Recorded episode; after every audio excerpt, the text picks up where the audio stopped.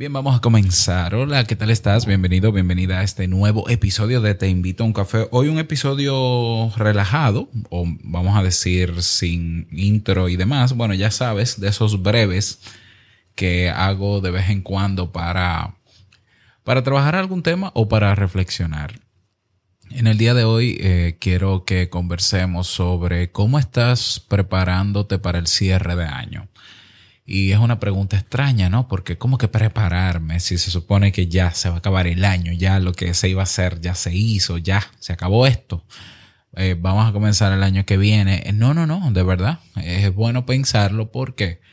Porque estamos en una época que como viene un cierre de año, es una época que a muchas personas les genera o nostalgia o eh, ira ah, o incomodidad o malestar o alegría, euforia ah, o culpa. Así es. O sea, eh, en esta época del año, la gente tiende a experimentar de manera más intensa las emociones, la que sea. ¿Por qué? Bueno, por, primero porque es cierre de año. Eh, segundo, porque hay costumbres en, en, la sociedad que en esta época eh, son más eh, intensas, están más marcadas que en otras, eh, en otras épocas del año.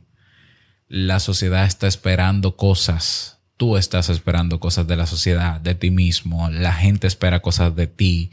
Hay encuentros, socialización. Esto es un año que se parece bastante a, a los años previos a la pandemia, ¿no? Como que se ha retomado la normalidad eh, durante este año y aunque sea nueva la normalidad, pero se parece mucho a cómo estuvimos viviendo antes de pandemia. O sea que todo eso se suma para hacer de este cierre de año un cierre de año mm, diferente, pero, pero muy parecido al regular, aunque suene paradójico. Ok, todo eso activa emociones intensas. Ni hablar de saber que hay personas que no van a estar con nosotros en esta época, que no sé, que, hay cosas que han cambiado y que yo no quería que cambiaran. Bueno, ese es otro tema.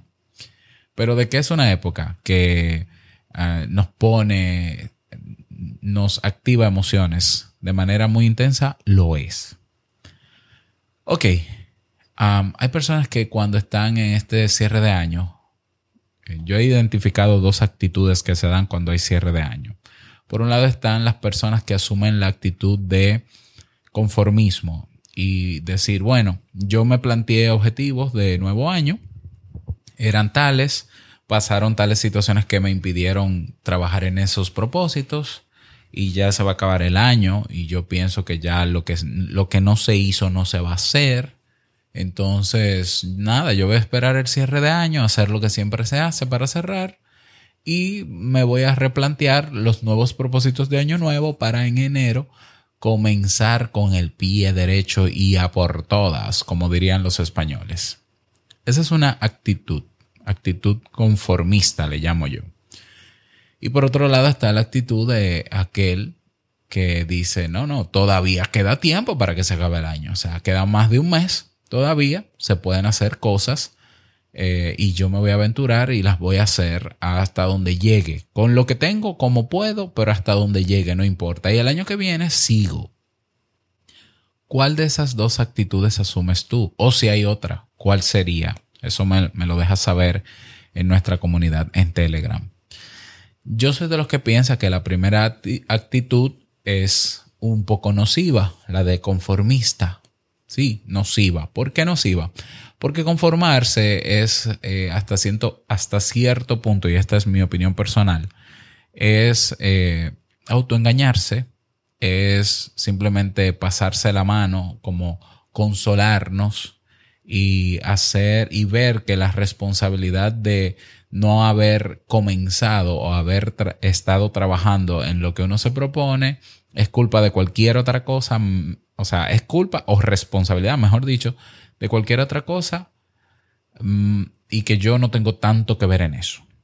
Porque generalmente cuando no logramos las cosas o no hacemos lo que queremos hacer, buscamos todas las justificaciones externas posibles e incluso identificando eh, eh, situaciones internas no nos damos cuenta de que, ok, pero a pesar de las condiciones yo pude haber hecho. Ok, ah, la gente que asume la actitud conformista hasta cierto punto está queriendo aplacar la culpa que sentiría de darse cuenta de que se propuso hacer algo este año y no lo logró. Está bien, es un mecanismo de defensa psicológico para yo cambiar esa emoción molesta que es la culpa y al conformarme simplemente renuncio a todo eso, culpo a otro de, de, lo que no hice y ya me concentro en terminar el año, el año y me prometo a mí mismo que también para mí es otra forma de autoengaño, me prometo a mí mismo que, que sí, que yo lo voy a hacer ya el año que viene. Es como la típica, justifica, la típica razón de eh, el lunes comienzo, voy a hacer dieta, sí, sí, el lunes, voy a, voy a ir al gimnasio, sí, el lunes empiezo. Bueno, yo naturalmente respeto esa actitud, eh, naturalmente no, no la comparto, pero respeto que hay gente que prefiere eso para sentirse tranquilo. Yo lo que creo es que en esa actitud, esa actitud te puede hacer sentir tranquilo o tranquila por un tiempo, pero a mediano plazo o a largo plazo, eh, yo creo que tú terminas dándote cuenta, o o, la persona que asume esa actitud, mejor dicho, termina dándose cuenta de que se ha estado engañando durante mucho tiempo y que esa forma de autoengaño, aunque le ha tranquilizado, y le ha generado otras emociones menos molestas, no avanza. No avanza. Y eso da lugar a personas que luego eh, entran en alguna tristeza profunda, en depresión, o que, o que se culpan a sí mismas, o que se, eh, digamos que laceran su, su autoestima, ¿no? Porque eh, se vuelven una especie de político personal donde se prometen, su, su vida se la pasan en promesa, promesa, promesa, promesa. Tal cual los políticos, ¿no? Y de hacer nada, nada, nada, nada. La vida no se trata de promesas y eso todos lo sabemos. Por eso considero que la actitud de, ok, me resigno, me conformo, simplemente me resigno que el año acabe como tiene que acabar, no voy a hacer nada porque ya no hay tiempo, las condiciones no están dadas y se buscan 10.000 razones para justificar el no hacer, yo dejo eso para el año que viene. La otra actitud me parece mucho mejor y es una actitud que yo, de la cual yo soy abanderado, que es la de siempre hay, siempre es buen momento para hacer lo que se tenga que hacer o lo que se quiera hacer, mejor dicho, porque estamos hablando de propósitos, estamos hablando de cosas que tú quieres lograr, no que, no que estás obligado a lograr, no que tú deseas. Siempre es buen momento.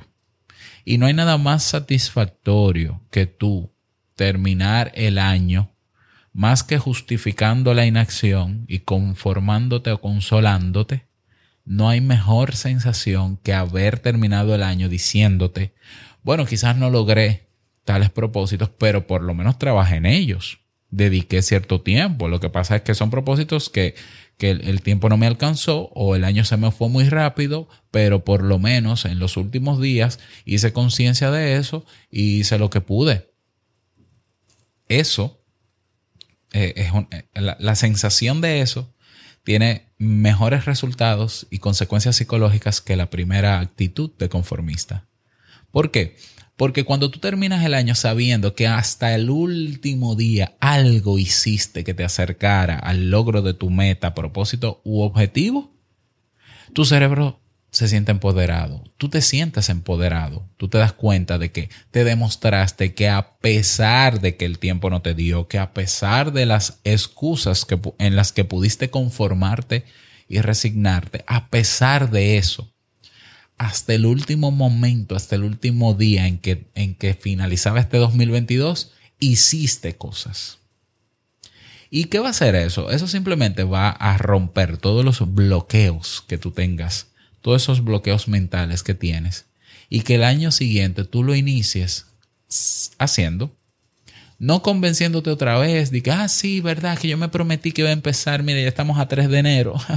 sí, sí, ya, pero todavía estamos en enero, o sea que yo puedo comenzar en cualquier momento, sí. La garantía de que una persona conformista, que se la pasa prometiéndose a sí mismo, a sí misma, eh, lograr las cosas y comenzar más adelante, las garantías de que lo hagas son muy mínimas. Porque la vida no se trata de prometerte, se trata de hacer. Y tú sabes lo que tienes que hacer. Ah, pero tengo miedo, claro, pero con todo y miedo, todo el mundo tiene miedo, todos tenemos miedos. ¿Ya? Ah, pero qué, y, si nos quedamos en el ah, pero qué, pues nunca haremos las cosas. Porque hay personas que entienden que tienen que darse todas las condiciones o que hay condiciones mínimas incluso, que, incluso perdón, que tienen que darse para comenzar a hacer eso que, que quiere hacer. Yo pienso que nunca están las condiciones ni las mínimas. De hecho, una persona conformista se da cuenta de eso, por eso se conforma o se resigna. Dice, ay, es que como no están las condiciones, no lo hago. Sin embargo, el que tiene la actitud proactiva dice, bueno, no está la mejor condición ahora, yo quisiera dedicarle una hora hoy a hacer eso, porque me tomaría una hora, pero solamente tengo cinco minutos, voy a aprovechar esos cinco minutos. Esa, ese cambio de actitud, de conformismo, que es como que es una actitud cómoda, esperando como que las cosas pasen de la nada, ¿ya? A pasar a una actitud proactiva hace una enorme diferencia en tu vida, en tu mentalidad, en tus resultados y en el impacto que va, que va a tener o que puede tener ese resultado, incluso en la vida de los cercanos tuyos. Te pongo un ejemplo personal. Yo este año me propuse, realmente no es que me lo propuse en enero, simplemente se me ocurrió la idea durante el transcurso del año de escribir dos libros un libro de podcast y un libro de desarrollo personal. Y incluso ya tenía los títulos, eh, las portadas y el índice de ambos libros. Están ahí. Eh, pero pasó el año, trabajo, compromisos, ta, ta, ta, ta, ta, ta, ta, ta, ta, ta, muchas cosas. Y hace unas semanas digo, ven acá, pero yo no empecé los libros. ¿Y qué pasó? O sea, los comencé, pero, pero no, no, no siguió. Bueno, pues déjame ver que, cuáles son los atajos que yo puedo encontrar, por lo menos para terminar el año habiéndolos comenzado. Por lo menos uno. Ya, vamos a comenzar uno, el de podcast, que, que es un tema que yo domino con mucha facilidad, que no tengo que buscar tantas fuentes bibliográficas o científicas como, como uno de psicología bueno, pues el libro va por la mitad. Simple y sencillamente saqué un tiempito cada día, cada día para escribir. ¿Sí? Para escribir. Y luego me voy a, me voy a apoyar en inteligencias artificiales y en otras herramientas, atajos para adelantar un poco. Yo quisiera tenerlo listo para diciembre. Pero si no da tiempo, pues no da tiempo. Ahora, yo sé que termino el año conforme, no, conforme no. Feliz feliz y empoderado de saber que, ok, acabó el año, esto es algo que se me ocurrió hacer, bueno, y lo estoy haciendo. Tal vez no lo, no lo tengo, pero lo estoy haciendo. Y lo continuaré en enero como si nada hubiese pasado hasta terminarlo. Yo creo que lo termino este año. ¿Ya? Y el otro lo iniciaré antes de que acabe el año. A mí con frecuencia se me ocurre, con mucha frecuencia cada año, hacer cosas en el último mes del año, no para demostrarme que puedo hacerlo, no para eh, retomar cosas pendientes, simplemente porque me gusta retarme. Yo digo que si yo supero hacer un reto en diciembre, que es el último mes del año, pues entonces el año que viene eh, tengo todavía más fortaleza para seguir haciendo cosas. Y a mí se me han ocurrido, escucha esto, hacer régimen alimenticio extremo, y bajar 20, 30 libras. Hace muchos años lo hice. Se me ocurrió en un diciembre probar no comer carne y convertirme en vegetariano. Y eso lo comencé yo una primera semana de un diciembre y duré un año y medio siendo vegetariano. Eh, probé hacer, eh, aparte de regímenes, eh, entrenamiento también para bajar de peso. ¿Qué más se me ocurrió? A mí se me ocurren cosas en diciembre. Es como que este mes es propicio, quizás por el... Y yo digo propicio quizás porque hay un cambio de temperatura considerable en esta isla, es decir, la temperatura baja un poco y, el estado de ánimo mejora cuando estamos en temperaturas frescas.